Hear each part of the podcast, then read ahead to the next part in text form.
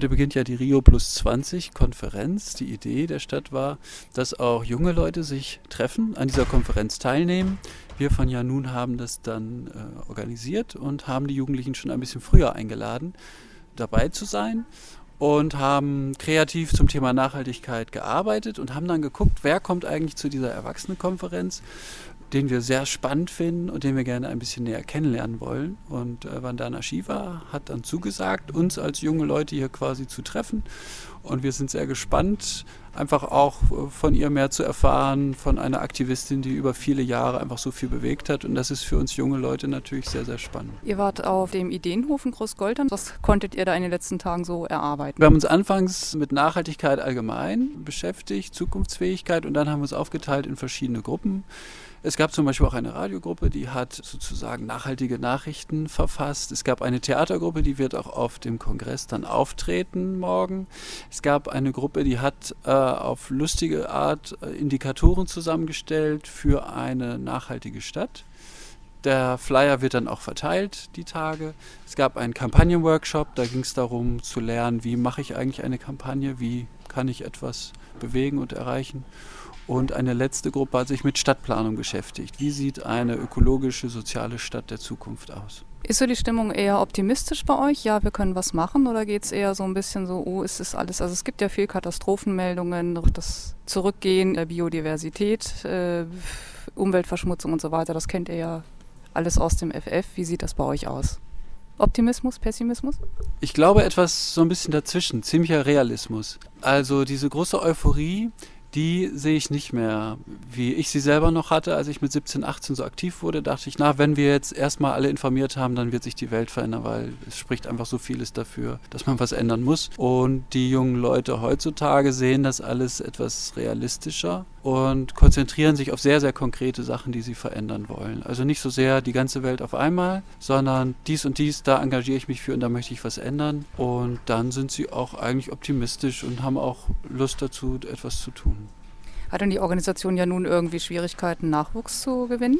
Ein bisschen schon. Das liegt einmal daran, dass Schülerinnen, Studentinnen weniger Zeit haben weil Studium und Schule sie mehr fordert. Das ist auf jeden Fall ein Aspekt. Der zweite ist schon, dass weiterhin junge Leute sich gerne engagieren wollen. Aber sie sind kritischer und gucken genauer als vielleicht vor 10 oder 15 Jahren, ob sich das denn lohnt. Äh, ob dieses Engagement irgendwie Früchte trägt. Da waren wir früher ein bisschen enthusiastischer und haben einfach gesagt, wir machen das jetzt. War jetzt in den letzten Tagen auf den Workshops eher so das, äh, der Schwerpunkt auf Theorie oder auf Praxis? Es gab eigentlich nicht wirklich so lange Vorträge, sondern die jungen Leute haben dann zum Beispiel in dem Radio-Workshop Vorgaben gekriegt, zum Beispiel fairer Handel, Cafés und Kneipen in Hannover, Kleinbauern in Afrika. Und daraus mussten sie eine Nachricht entwickeln und auch ein bisschen so eine Vision. Wie kann fairer Kaffeehandel in Hannover umgesetzt werden? Was haben vielleicht die Kaffeebauern damit zu tun? Lädt man die ein, dass sie hier einfach auch ihre Lebenssituation präsentieren? Also so wurde versucht, möglichst praxisnah zu arbeiten. Oder zum Beispiel der Kampagnenworkshop, die haben sich das Thema Organspende rausgesucht, weil das einige ganz äh, nah berührt hat vor kurzem erst, äh, wollten sie dazu sich eine Kampagne überlegen. Wie kann man Leute in einer kleinen Stadt davon überzeugen, Organspender zu werden? Du hattest äh, Stadtplanung auch erwähnt. Was für Fachkenntnisse waren denn da bei den Teilnehmern? Wir hatten schon bei jedem Workshop dann Fachleute dabei, also einen Städteplaner, eine Landschaftsplanerin, die haben diesen Workshop geleitet haben dann durch verschiedene Methoden auch die jungen Leute erstmal animiert, ein bisschen auch informiert, so ein paar Basics gegeben, aber dann wurden die Jugendlichen kreativ, haben selber geplant, so eine Straße zum Beispiel, wie könnte die aussehen, wie wohnt man da an dieser Straße und haben das dann kommentiert und reflektiert zusammen mit den Teilnehmerinnen. Also es war in allen Workshops eigentlich so ein Learning by Doing. Also man hat etwas ausprobiert und hat dann zusammengeschaut, wie gut klappt das, wie funktioniert das. Der Begriff Nachhaltigkeit wird ja auch ja, im Großen und Ganzen schon immer recht gleich definiert. Wie habt ihr euch das, was stellt ihr euch genau unter Nachhaltigkeit vor?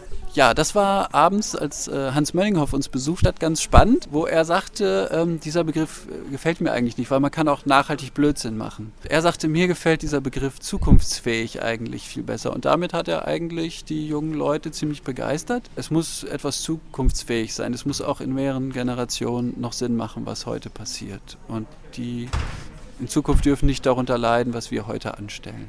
Wir haben es nochmal thematisiert an diesem alten Beispiel mit der Forstwirtschaft. Also man darf halt nur so viel Holz schlagen in einem Wald, wie auch nachwächst. Ansonsten ist er irgendwann weg.